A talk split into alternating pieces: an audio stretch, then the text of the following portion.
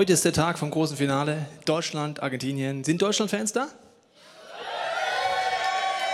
Argentinien? Gut.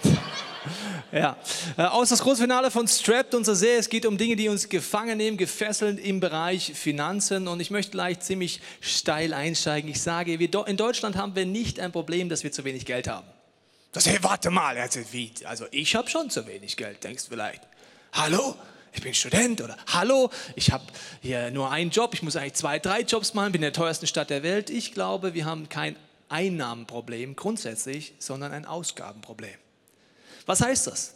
Wenn du Staat, Staat Sozialhilfe bekommen würdest, dann ist sie so berechnet, dass du davon wohnen kannst, essen und trinken kannst und dass du noch Kleider kriegst. Und trotzdem sagen Leute, das kann doch nicht sein, so ein Minimum, das ist doch nichts für mich. Das heißt, wir haben kein Einnahmenproblem, dass es ums Überleben ging, wir haben ein Ausgabenproblem. Egal in welcher Lebensphase wir uns befinden. Und ich habe eine Statistik gesehen, die sieht sehr erschreckend aus und die sagt folgendes: Dass vor 40 Jahren, das ist nicht so lange her, so alt bin ich noch nicht, aber vor 40 Jahren, dort haben 2% der Menschen, wenn sie sich etwas nicht leisten konnten, einen Kredit aufgenommen. 98 Prozent der Menschen haben so lange gespart, bis sie es leisten konnten. Also es ist heute so dermaßen Oldstyle, das versteht man heute gar nicht mehr. Also zum Beispiel, du willst dir irgendetwas kaufen, egal, den Couchtisch, äh, ein iPhone oder irgendetwas kaufst, dann sparst du erst, bis du das Geld hast, verstehst du? Und dann kaufst du es. 40 Jahre später hat sich alles komplett auf den Kopf gedreht. Heute warten äh, 2%, äh, 2 warten, bis sie das Geld erspart haben, 98% nehmen Kredite auf. Also 180 Grad Gegenteil innerhalb von 40 Jahren, das ist ein gewisses Tempo. Übrigens, Jugendverschuldung in Deutschland sind wir ganz vorne mit dabei, wenn man nicht nur Handyschulden, sondern auch, wenn man auf MTV oder Viva irgendwelche Abos runterlädt und auf einmal merkt, ups, das kostet Geld. Und dann merkt man auf einmal, Mist, mit 18 startet man dann mit Schulden ins Leben. Heute geht es darum, um viele Tipps aus der Bibel. Vor zwei Wochen habe ich meine Rekordpredigt in dem Sinn gehalten, weil ich habe genau eine Bibelstelle in der Predigt verwendet. So wenig habe ich noch nie verwendet. Und heute mache ich genau das Gegenteil. Heute mache ich ein Feuerwerk von Bibelstellen. Weißt du, warum ich das mache? Um dir ein bisschen Geschmack zu machen, dass du selber die Bibel aufschlägst. Weil tausende von Bibelstellen handeln in der Bibel von dem Thema Finanzen, von Fesseln in deinem Leben. Und ich kann nur ein paar in diesem Feuerwerk abballern. Und ich werde gleich mal mit einer anfangen. Sprüche 13,7 heißt, mancher stellt sich reich und hat doch nichts.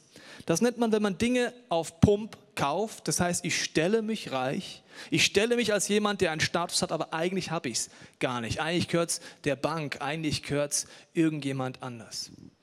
Und diese Ausgabenprobleme, ich glaube, die meisten von uns würden sagen, das sage ich auch immer wieder, erwische ich mich dabei, ich sage, ich bräuchte einfach nur ein bisschen mehr Geld. Aber ich habe gesagt, wir, wir, haben kein Einnahmeproblem. Ich möchte rausnehmen, wenn du alleinerziehende Mutter bist und am Existenzminimum bist, dann will ich dich rausnehmen. Aber alle anderen, inklusive Studenten, wir haben kein Einnahmeproblem. Ich möchte es dir kurz erklären. Wir haben tief in uns Sehnsüchte, wo wir wissen, tief drin wissen, wenn wir schon ein bisschen mehr als anderthalb Jahre Lebenserfahrung haben, wo wir tief drin wissen, dass diese Sehnsüchte nicht mit materiellen Dingen gefüllt werden. Also, egal irgendwelche Löcher, Sehnsüchte, ich will wer sein, ich möchte gut ankommen, wer bin ich eigentlich, wissen wir es nicht gefüllt. Genau wie wir übrigens wissen, dass die Schokolade nachts um halb elf unserer Seele nicht wirklich gut tut. Auch unser Magen nicht und unsere Figur nicht. Trotzdem tun wir es immer wieder. Beim Materiellen tun wir es genau das Gleiche. Wir haben Löcher in uns, die versuchen wir zu stopfen mit Dingen, wo wir eigentlich aus unserer Lebenserfahrung wissen, die stopfen das gar nicht. Kleidung kann man auch als Verkleidung bezeichnen. Das heißt, ich verkleide mich, damit ich Pimp Up Myself mache. Unterm Strich, wenn ich in den Spiegel gucke und ehrlich werde, merke ich, es ist beim Geld sehr schnell ein spirituelles Problem und gar kein Geldproblem. Manche Leute sagen, ja Tobi, ich zahle ja schon den Zehnten und irgendwie zerrinnt das Geld mir zwischen den Fingern trotzdem. Heute geht es um Prinzipien, die du anwenden kannst, die durch die ganze Bibel durchziehen und die erstmal sehr herausfordernd sind. Sprüche 22,7 heißt es, der Reiche hat die Armen in seiner Gewalt. Wer Geld leihen muss, wird zum Sklaven seines Gläubigers. Wenn du Schulden aufnimmst, egal für was. Ich nehme heute eine Sache raus. Es gibt im Immobilienbereich, kann es schlau sein zu investieren. Kann es schlau sein zu investieren. In München musst du dich übrigens sehr gut auf, auskennen, liebe Freunde, bevor du investierst. Nur ein kleiner Nebentipp.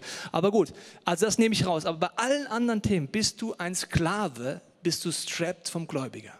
Unser ganzer Staat, Deutschland, ist ein Sklave der Gläubiger. von Schulden, die sie aufgenommen haben. Das hörst du Sätze wie, ja, der Markt reagiert jetzt so. Also wir dienen dem Markt, den Aktien, wir dienen wie so Knechte den Schulden, die wir aufgenommen haben. Und ich mache im Feuerwerk gleich weiter mit Bibelstellen, weil Jesus ballert so ein paar Sätze raus, wo man denkt, Mensch, Jesus, take it easy. Hast du mit dem falschen Bein aufgestanden. Was ist denn los? Also Matthäus 6, 24 ist so eine. Niemand kann zwei Herren gleichzeitig dienen. Wer dem einen richtig dienen will, wird sich um die Wünsche des anderen nicht kümmern können. Er wird sich für den einen einsetzen und den anderen vernachlässigen. Auch ihr könnt nicht gleichzeitig für Gott und das Geld leben. Das sind sehr deutliche Worte. Ihr könnt nicht für Gott und das Geld leben. Die meisten Christen müssen sich melden, hallo, ich lebe doch nicht fürs Geld, hallo. Außerdem bin ich auch nicht strapped. Kurze Frage. Hast du schon jemals etwas gekauft, was du eigentlich gar nicht bräuchtest? Mit deinem Geld, das du dir eigentlich dafür gar nicht investieren solltest? Um Menschen zu beeindrucken, die du gar nicht so gut kennst? Hast du das schon mal gemacht? Nee, gell? Ist klar. Die Wahrscheinlichkeit ist sehr hoch, dass wir genauso davon da ausgesetzt sind, diesen Gedanken und diesen Dingen. Und hier heißt es nicht zum Beispiel, du kannst nicht gleichzeitig der Popularität oder der sexuellen Orientierung oder irgendetwas dienen und Gott, da geht nur Geld. Weil Geld ist so viel spiritueller, als wir oft denken. Deswegen kommt es so oft in der Bibel vor. Noch eine weitere Stelle in diesem Feuerwerk, 1 Timotheus 6. Denn die Liebe zum Geld ist eine Wurzel, aus der alles nur erdenklich Böse hervorwächst. Schon manche sind vom Glauben abgeirrt, weil sie der Geldgier verfallen sind und haben dadurch bitteres Leid über sich gebracht. Zum Beispiel den Job, die Karriere so hoch gehangen. Ich lerne im Moment immer mehr Leute kennen, so um die Mitte 40, die alleine sind, geschieden, die Kinder sind nicht mehr da Warum sind sie dorthin gekommen? Fast immer wegen Geld. Das macht keiner absichtlich, sondern es ist wie eine Dimension, die uns wie gefangen nimmt. Und ich möchte heute euch ein paar Werte mitnehmen und die sind so gar nicht populär erstmal. Weil man denkt, oh, das ist so unsexy, aber es ist gleichzeitig der einzige Weg, den ich kenne in Freiheit. Und der erste Wert ist der Wert der Selbstkontrolle. Selbstkontrolle. Ich übe mit euch mal ein Wort, das heißt Nein, okay? Bei drei müsst ihr einfach nur Nein sagen. Wir üben das mal. Eins, zwei, drei. Nein. Gut, ja. Also Nein sagen heißt, ich begrenze mich selbst, ich mache nicht bei allen Dingen mit. Die Definition von Freiheit in der Bibel ist Selbstkontrolle. Die Definition der Medien ist, mach alles immer zu jeder Zeit und schalte dein Hirn aus. Das wäre genauso, wenn du einfach, egal was du an Essen riechst, einfach frisst. Egal wann, ob du Hunger hast oder nicht, du isst, Essen, isst Essen und Wenn du so einen Typen dann siehst, dann ist er irgendwann zweieinhalbtausend Cent und denkst dir, boah, bist du frei? Du isst also alles, was du riechst. Mensch, dein Leben will ich haben. Ich will sein Leben haben. Freiheit heißt Selbstkontrolle. Ich esse das, was mir tut, gut tut, egal wie gut es duften mag, und habe ein Hirn angeschaltet. Und es gibt ein Problem, das habe ich bei mir gemerkt und ich nehme dich mit rein. Ich wette, bei dir ist genauso. Das Kind in uns geht nie ganz verloren. Ein Kind kann so richtig quengeln und motzen, weil es etwas einfach will. Weißt du, warum an den Kassen beim Herrn Aldi, beim Herrn Hitt, beim Herrn Tengelmann und beim Herrn Penny? In einer Höhe, wo du und ich nicht hinkommen. Ich meine, du und ich komme nicht auf die, Mensch, ich brauche noch ein Maß. Dann gehst du an der, an, der, an der Kasse auf die Knie sagst, Mensch, da unten ist doch ein Maß hole ich mir mal raus, wer hat denn das so blöd eingeräumt? Das nennt man Quengelware im Fachjargon. Quengel, wer quengelt? Mein Sohn! Und wenn du schon mal ein Kind gesehen hast, das quengelt, denken die, die keine Kinder haben, Mensch, hast du dein Kind nicht im Griff? Jeder, der denkt, der Kinder hat, denkt sich, ach, die arme Sau, ey. Zum Glück hat es meiner nicht gesehen. Quengelware! Kinder können sich auf den Boden schmeißen und trampeln und hauen. Ich will aber jetzt das Süße. Und wir Erwachsene sind zum Glück ganz anders, gell? Ja, ganz anders. Und die Werbung hat auf uns gar keinen Einfluss. Die Werbung ist eigentlich eine Quengelware Edition. Du siehst irgendwas und du willst es und du brauchst es. Und ich habe dir gesagt, wir sind ja nicht auf den Kopf gefallen. Wir wissen, es erfüllt uns nicht wirklich. Kurz schön, solange das Auto neu riecht, aber so ein Auto riecht nicht lange neu. Und dann ist schon wieder die gleiche Lehre da.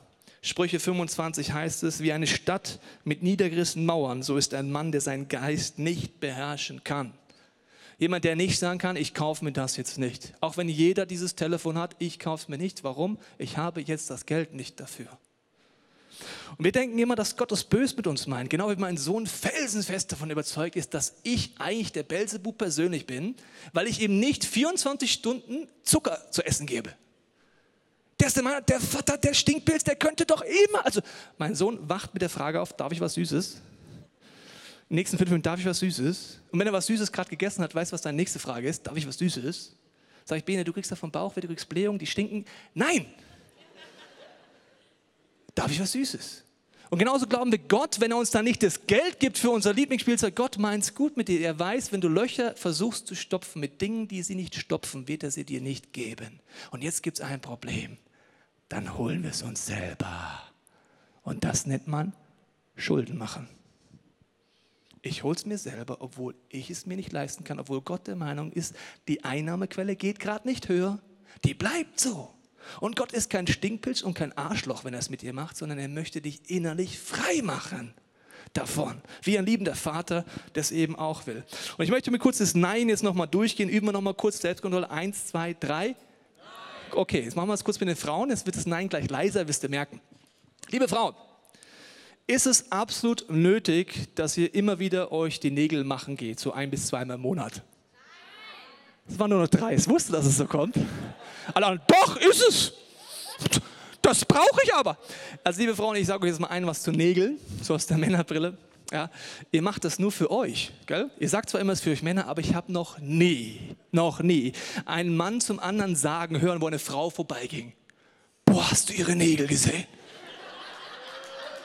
Boah, sind die eigentlich echt? Ich frage mich die ganze Zeit, ob die echt sind oder ob die an. Habe ich noch keinen Mann zum anderen. Also liebe Frauen, Ihr macht das einfach für euch. Ich finde es nicht schlecht, aber Selbstkontrolle hieß, wenn ich es mir nicht leisten kann, dann mache ich es nicht. Nichts gegen gemachte Fingernägel, nicht, dass jetzt E-Mails kommen. Du kannst deine Nägel machen, aber wenn du es nicht leisten kannst, dann nicht. Liebe Männer, ihr habt gerade gelacht, wir mal einen Test mit euch. Äh, nein, hat schon einer gerufen, genau, ja genau. Äh, äh, ist es unbedingt nötig, dass ihr bei Starbucks euch den Kaffee kauft? Nein, okay, ein paar sind der Meinung, alle so, doch, ist absolut nötig. Und wir lachen gerne über Frauen manchmal oder auch nicht, aber es ist genau gleiche Sache. Genauso, liebe Frauen, es ist eine Irrlehre, wenn ihr folgende Logik habt, und die habe ich bei euch Frauen oft erlebt. Zum Beispiel sagt die eine Frau zu anderen, schau diesen Gürtel an, den habe ich im Schlussverkauf bekommen, 70 Prozent reduziert, du glaubst nicht, was für Geld ich gespart habe. Als Mann du daneben und denkst du, liebe Frau, du hast nichts gespart, du hast 30 Prozent ausgegeben. Du hast nicht 70 Prozent gespart, du hast 30 Prozent ausgegeben, Schatz. Verstehst du? Und wir Männer, wir machen das halt nicht so peu à peu, wir machen es auf einen Schlag. Schatz, ich habe ein neues Auto gekauft. Dann sagt die Frau, was hast du? Ja, so 15.000 gekostet. Da kann die Frau viele Gürtel für shoppen, aber das ist das gleiche Prinzip. Das heißt, wir müssen lernen, wenn Gott der Meinung ist, du kriegst nicht mehr Geld, dann ist es ein Geschenk und keine Drohung, dass er innerlich Dinge angeht. Und Selbstkontrolle ist der erste Punkt für eine Zeit Nein zu sagen für Dinge, damit ich das Rest meines Lebens Ja sagen kann, wenn ich frei bin von Schulden und von innerlichen Löchern. Der nächste Wert ist Opferbereitschaft. Auch das ist nicht besonders populär neben Selbstkontrolle. Opferbereitschaft für eine Teilzeit auf etwas zu verzichten, um frei zu werden. Zum Beispiel auf das Kabel-TV-Abo oder auf die Wohnung, die ich mir eigentlich nicht leisten kann, dass ich eine kleinere Wohnung gehe oder die verschiedenen Verträge, die ich unterschrieben habe, die ich erstmal kündige, auch wenn ich sie noch so sehr mag, weil Gott offensichtlich der Meinung ist, jetzt ist Opferbereitschaft dran, damit du eine Zeit lang dich zusammenreißt, um dann frei zu werden, auch von Schulden. Und meistens wird die falsche Frage gestellt, besonders unter jungen Leuten. Man fragt immer nur, was ist die monatliche Rate? Also zum Beispiel, du kaufst dir ein Auto, ja, was ist die monatliche Rate? 217 Euro. Ja, super, das kaufe ich. Was ist die monatliche Rate? Das ist die falsche Frage. In Prozentrechnen passen die Schüler bei mir in der Schule am wenigsten auf. Aber es ist im Bereich Finanzen das Wichtigste überhaupt. Du solltest nicht die Frage stellen, was ist die monatliche Rate, sondern was kostet es mich insgesamt. Also zum Beispiel, wenn du dir 14.500 Euro aufnimmst oder Schulden aufbaust oder Kreditkarte oder wo auch immer und dann 217 Euro im Monat abzahlst, ja, dann brauchst du 40 Jahre, Verstehst du? 40 Jahre, um das abzuzahlen. Und dann hast du nicht 14.500 Euro gezahlt, sondern dann hast du insgesamt 104.606 Euro gezahlt. Die monatliche Rate, liebe Freunde, die die Werbung sagt, ist vollkommen piep egal. Die Frage ist, was kostet dich das Ding, wenn du es auf Pump machst? Der letzte Wert, Selbstkontrolle, Opferbereitschaft, ist gute Planung, genauso wenig beliebt wie die ersten zwei, sagt Jesus folgendes. Angenommen, jemand von euch möchte ein Haus bauen, Lukas 14 setzt er sich da nicht zuerst hin und überschlägt die Kosten. Er muss doch wissen, ob seine Mittel reichen, um das Vorhaben auszuführen. Oder Sprüche 21. Gute Planung und harte Arbeit führen zu Wohlstand. Wer aber überstürzt handelt, steht am Ende mit leeren Händen da. Gute Planung bedeutet, dass ich weiß, wie viel Geld geht wohin. Das ist übrigens egal, ob du viel oder wenig Geld hast. Als ich das erste Mal von Budgets gehört habe, so Anfang 20, habe ich gedacht, das mache ich nie ich bin ein Lebemann, ich bin so ein Let it flow, Gott versorgt und Gott ist toll, let's do it. Und dann hat meine Frau immer gesagt, Schatz, wir werden jetzt anfangen aufzuschreiben, wofür geben wir was auf? Und diese vier Monate habe ich gehasst. Da muss ich abends immer aufschreiben, 2,10 Euro für Aldi, 1,70 Euro für das und das, 2,95 Euro für Döner. Habe alles aufgeschrieben in so Rubriken. Und dann haben wir gesehen, okay, wir haben gewisse Ausgaben, wir haben Fixkosten, das sind deine Miete, das sind alle Verträge, die du unterschreibst, der Handyvertrag, äh, die Versicherung, die Schulden, die du auch hast. Und es gibt flexible Kosten, die du einteilst. Und es gibt gewisse Einnahmen. Jetzt habe ich gesagt, die meisten haben das Problem, dass sie hier mehr ausgeben als da, das heißt Schulden aufnehmen. Und dass es dann wichtig ist, das Budget einzukürzen und zu sagen, wo setze ich Prioritäten, damit es noch reicht. Und ich möchte dir jetzt ein paar Gedanken sagen, wie du deine Schulden killen kannst, wenn du Schulden hast. Das sind ganz praktische Schritte. Und wenn du fragen oft Leute, warum predigt ihr so oft in der Kirche über Finanzen? Ich sage dir eins, wenn die Schule es uns beibringen würde, müsste die Kirche weniger predigen. Das, was ich jetzt beibringe, sind absolute Basics, biblische Basics, die dir aber auch Wirtschaftsleute beibringen würden. Der erste Schritt, den du machen würdest mit Schulden, das hört sich komisch an, sind Rücklagen. Weil wenn du Schulden hast, geht bestimmt irgendetwas kaputt, was du wirklich anschaffen musst und wirst neue Schulden machen. Deswegen ist der Tipp, so 500 bis 1000 Euro Rücklagen zu machen. Da sagst du, wie soll das denn gehen? Ich bin schon verschuldet. Das geht durch einen zweiten Job, durch Abbestellung des Kabel-TV, das geht durch Wechseln der Wohnung, das geht durch Ebay-Verkäufe, indem du alles verkaufst, was du sonst hast. Irgendwie schaffst du das. Und das ist schmerzhaft. In dem Moment merkst du dieses Loch, ich armes Opfer, Gott, wo bist du? Warum muss ich das? Weil du unfrei bist, will Gott dich da rausholen. Der zweite Schritt ist, ich nenne es den Schuldenschneeball. Das ist ein Gedanke, wie du aus Schulden möglichst schnell dann rauskommst. Und ich möchte es dir hier drüben auf der anderen Bühnenhälfte zeigen mit dieser wunderbaren vorgefertigten Tabelle. Es sind fiktive Zahlen, fiktive Prozentrechnungen. Aber der Gedanke ist, du hast Schulden, zum Beispiel im Lifestyle-Bereich, in dem du für Produkte ausgegeben hast, die du dir gegönnt hast, egal was das jetzt ist, von Klamotten über irgendwelche anderen Themen. Deine Eltern haben dir Geld geliehen, dort musst du Kreditzinsen zahlen, dort zahlst du 0%. Hier sind es insgesamt 450 Euro, die minimale Rate ist 50 Euro. Deinen Eltern zahlst du nach und nach mit 50 Euro das Geld zurück. Dann hast du ein bisschen technisches Equipment angeschaut, die Playstation, noch eine Dolby Surround Anlage und natürlich den Flatscreen, ohne dass du es dir leisten konntest und zahlst hier für die Gesamtschulden das im Monat. Dann hast du ein bisschen die Kreditkarte leider überzogen, 18 Prozent, gar nicht schlau, 1800 Euro durch den letzten Urlaub, zahlst 200 Euro im Monat. Da hast du eine Ausbildung gehabt, BAföG oder was auch immer, die stotterst du ab monatlich 200. Und dann hast du natürlich auf jeden Fall ein Auto gebraucht, weil du bist ja schon 21, drei Viertel. Deswegen brauchst du unbedingt ein Auto und das hast du finanziert, weil du das Geld nicht hattest, für 400 Euro im Monat. So, insgesamt zahlst du sehr, sehr viel Geld im Monat. Wie geht der Schuldenschneeball? Wieder nach den Rücklagen suchst du irgendwo 200 Euro, irgendwo die zu finden, monatlich. Gleiche Prinzip, Opferbereitschaft, Selbstkontrolle. Ich tue mich selber limitieren für eine Zeit lang, indem ich Dinge wegschneide, Versicherungen aufhöre oder was auch immer. Die buttere ich 50 Euro plus 200 sind 250 Euro hier rein und zahle das ab, ab, ab, ab. Sobald es abgezahlt ist, nehme ich die 250 Euro, nehme sie hier rein, die 50 habe ich ja schon gezahlt und zahle 300 Euro meinen Eltern ab, ab, ab, ab, ab. Du merkst, ich bin schneller jetzt bei den Eltern fertig als mit 50. Dann nehme ich die 300 hier runter, nehme die 30 dazu. 330 baller ich ins technische Equipment rein. Das ist der Schuldenschneeball. Und du siehst, das Prinzip geht weiter. 330 plus hier die 200 sind 530. In die Visa-Rechnungen rein, rein, rein, rein, rein. Dann geht es weiter der Schneeball und weiter der Schneeball. Und am Ende baller ich 1130 Euro aus Auto und bin relativ schnell fertig.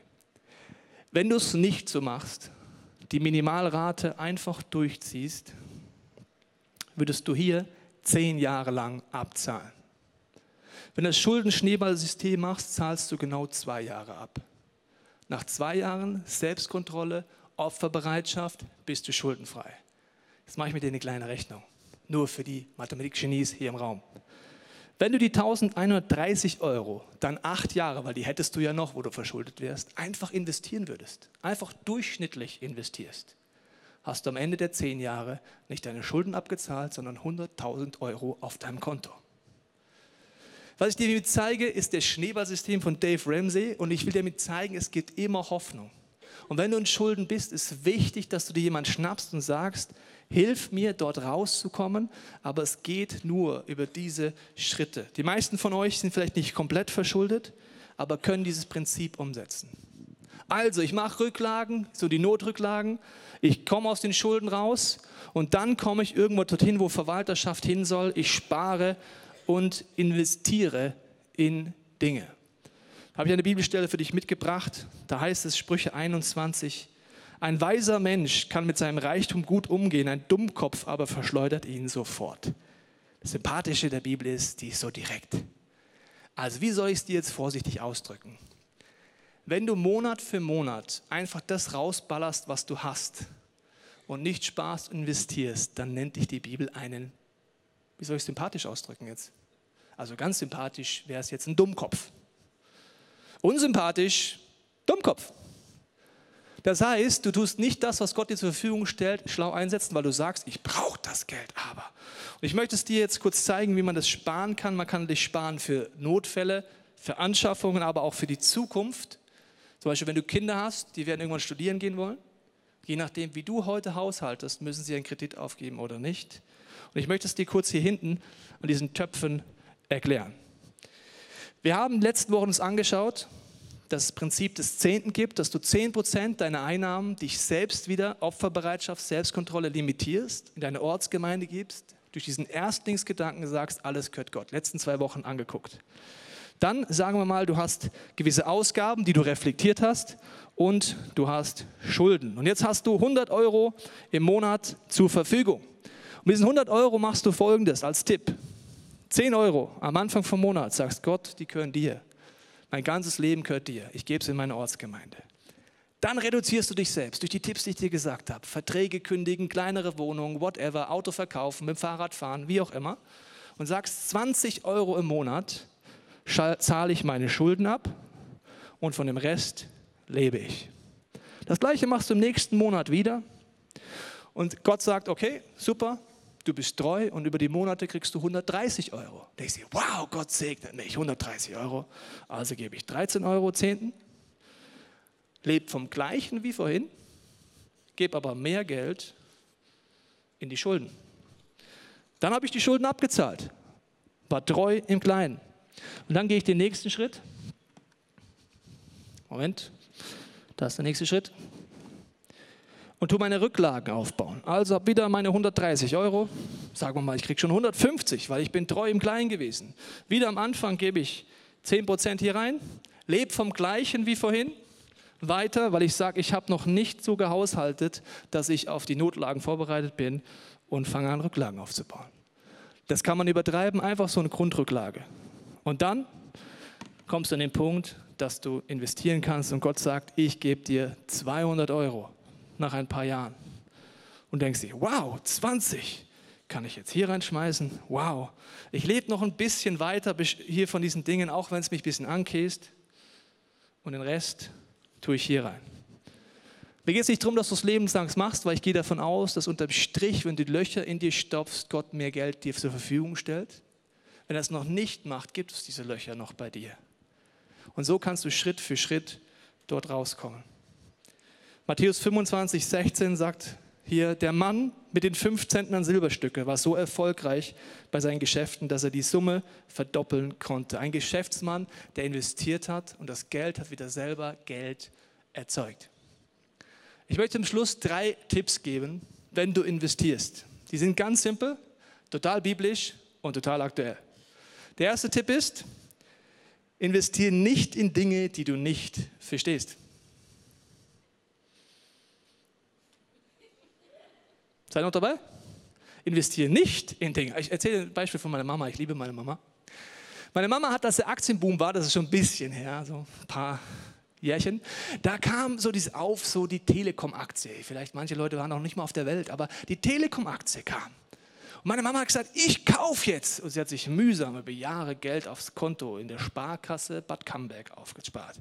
Ich nehme das Geld und nehme jetzt Telekom-Aktien. Ja, sagt, Mama, Du musst dich auch damit beschäftigen. So Aktien gehen hoch und wieder runter, hoch und wieder runter. Nein, das ist super. Ich habe gehört, wenn jetzt die Telekom an die Aktie geht, an die Aktienbörse geht, dann geht das hoch. Sag ich, ja, Mama. Sie nimmt das, ein paar Jahre später sage ich, Mama, was ist mit deinen Aktien? Ach, mit den Aktien, ich frage mal nach.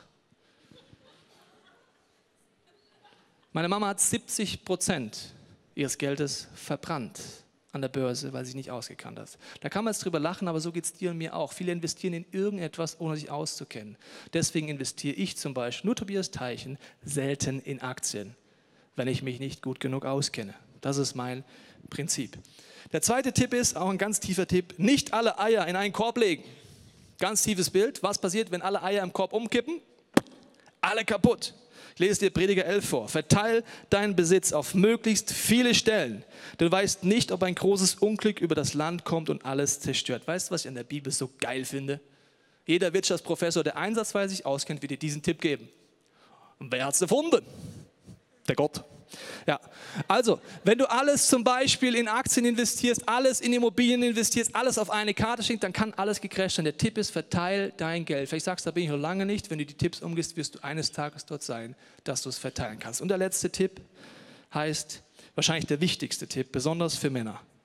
Versuche nicht schnell reich zu werden. Wie oft erledigen Mensch, erliegen Menschen, die um jeden Preis reich werden wollten, den Versuchungen des Teufels? Wie oft verfangen sie sich in seinen Netzen? Solche unsinnigen und schädlichen Wünsche stürzen die Menschen in den Untergang und ins Verderben. Besonders wir Männer neigen dazu, ich nenne es immer zum BBD, dem Bigger Better Deal, und denken, boah, wenn ich das mache, 18% Rendite. Wenn ich das mache, boah, dann geht es nach oben. Die kleinen Schritte sind oft der schlaue Tipp. Wenn du jung bist, nur mal als Idee. Und du würdest jeden Tag 5 Euro einsparen. Nur 5 Euro. Nur 5 Euro. Jeden Tag einsparen. Und würdest es schlau investieren. Dann würdest du ein Multimillionär werden, wenn du schlau anlegst. Wenn du jung bist, sagst du, let's dance in my shorts, ich mache das. Wenn du älter bist, denkst du dir, hätte mir das mal einer gesagt. Ja? Ich habe immer alles rausgeblasen. Sprüche 13,11, die letzte Bibelstelle. Schnell errafftes Gut schwindet schnell. Wer Stück für Stück sammelt, der wird reich. Ich möchte dich einladen, an diesem Punkt nachzudenken. Wo bist du gefangen? Wo bist du unfrei? Ich habe gesagt, es können Motive sein, es können Einstellungen sein. Es kann sein, dass du sagst, ich habe keine Ahnung, wo mein Geld hingeht. Vielleicht hast du noch nie Budgets angefangen, weil du sagst, es ist mir zu anstrengend. Vielleicht weißt du nicht, wo du Geld ausgibst. Vielleicht hast du deine Ausgaben nicht angeguckt. Vielleicht weigerst du dich zu sagen, aber Gott, ich brauche das aber. Und du merkst aber tief drin, du bist immer unfreier. Vielleicht hast du dich auch noch nie getraut, grundsätzlich die Entscheidung zu treffen, mit dem Zehnten zu sagen, Gott, dir gehört alles. Ich vertraue es dir an. Ich wünsche mir, dass alles dir gehört. Und wenn du Schulden hast, dann sitzt du heute hier drin oder zu Hause und denkst dir, wie soll ich jemals dort rauskommen? Trotz aller Tipps ist so eine Hoffnungslosigkeit, so eine Schwere in deinem Leben. Du denkst, ich komme dort nie raus. Ich möchte dich einladen, bei den nächsten Minuten nachzudenken, wo geht es dir innerlich so, wie ich gerade aussehe? Wo merkst du, du bist wie gefangen? In Vorstellungen, in Sehnsüchten deiner Seele. Bei den nächsten Minuten während dieser Performance möchte ich einladen, diesem Gott die Chance zu geben, dir zu zeigen, wo du unfrei bist.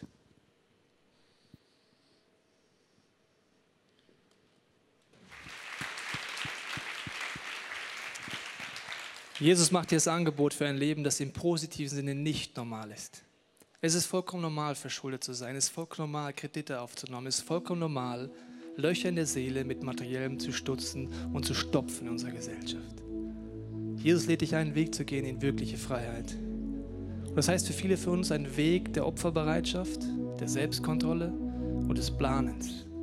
Für viele von uns wird es ganz konkrete Schritte bedeuten, dass du in deine Small Group läufst nächste Woche und sagst, Jungs, Mädels, wie macht ihr das mit Budgets? Ich habe es noch nie gemacht, hilft mir bitte. Im Small Programm wirst du viele Tipps kriegen, wie das aussehen kann. Vielleicht heißt es auch für dich, dass du zum ersten Mal versuchst, diese, diese Binden von dir zu lassen und zu sagen, ich probiere das mal mit diesem Zehnten aus, dass ich alles Gott zur Verfügung stelle. Dann gibt es die 10 für 3 Challenge, wo du auf die Online-Page gehen kannst und drei Monate ausprobieren kannst, was macht es innerlich mit dir, wenn du 10% in deine Ortsgemeinde gibst. Das heißt auch Selbstkontrolle, sich reduzieren erstmal, dass Gott dir mehr anvertrauen kann.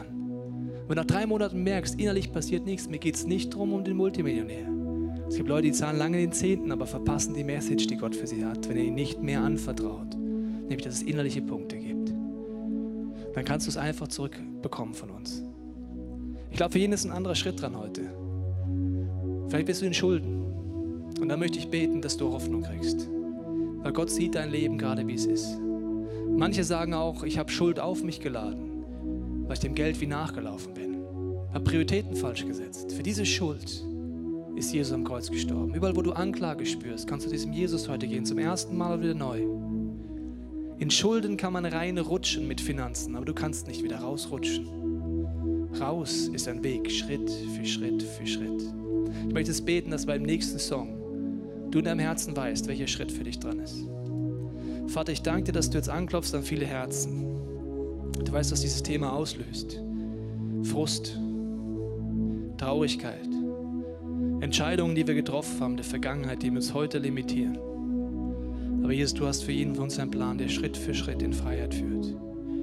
Du hast Möglichkeiten, uns neue Hoffnung zu geben. Und Heiliger Geist, ich bete jetzt bei diesem nächsten Song, dass du uns zeigst, was es für jeden von uns bedeutet, welcher Schritt dran ist, wo wir dir vertrauen können, wo wir Fesseln dir hinschrecken können, sagen können, Jesus, veränder mich da, hilf mir. Und auch wenn du heute sagst, ich habe noch gar nicht diesen Willen, dann kannst du sogar Gott darum beten, dass er dir den Willen gibt, deine Finanzen anzugehen, selbst wenn es ein unüberwindbares Hindernis erscheint. Nimm jemanden mit rein, werde ehrlich, erzähl jemanden davon und geh Schritte. Ich möchte dich einladen, einen Schritt zu gehen heute. Für viele ist es, glaube ich, dran, heute Gott zu bitten, dass Fesseln aufgehen. Ich glaube, heute Abend gibt es wie zwei Extreme. Die einen sparen schon länger und du hast eher das Fessel des Geizes. Und Gott hat dir schon viel anvertraut und fordert dich heraus, fang an, wieder das in mein Reich zu investieren. Für Kinder, die hungern, für Ungerechtigkeiten abzuschaffen, für die Kirche oder wo auch immer. Die einen haben den Fessel des Geizes und die anderen haben den Fessel, ich komme zu kurz. Ich habe immer das Gefühl, ich komme zu kurz. Ich bin neidisch, ich vergleiche mich und deswegen bin ich in der Gefahr, mir mehr zu leisten zu wollen, als ich mir eigentlich im Moment leisten kann. Oder noch andere Fesseln. Wenn es dir so geht, lade ich dir ein, dieses Bild zu nutzen. Mir hilft es immer. Beim nächsten Song heißt How Great is Our God. Deine Hände zu nehmen und sagen, Gott, an dem Punkt bin ich gefesselt. Vielleicht ist es auch ein ganz anderer Punkt. Und dann während diesem Song, wenn wir How Great is Our God singen, einfach diesen Moment sagen, okay Gott, aber ich lasse sie los und ich glaube dir, dass du groß bist. Und die Hände aufzumachen, Gott anzubeten. Sagen, du bist größer als meine Hoffnungslosigkeit. Du bist größer als die Löcher in meiner Seele. Du bist größer als mein Geiz. Du bist größer als meine Angst, zu kurz zu kommen. Bist sogar größer als die Schulden und die Dunkelheit, die mich umgibt. Vater, ich danke dir, dass du jetzt an Herzen klopfst und für den es jetzt dran ist, diesen Song so zu nutzen bitte ich, dass wir uns jetzt einklinken können und sagen, Gott, wir alle haben Fesseln, wir alle haben Punkte, wo wir Freiheit brauchen. Und ich danke dir, dass du jetzt mit deinem Licht reinleuchtest in diese Lebensbereiche Hoffnung und Veränderungsstart setzt.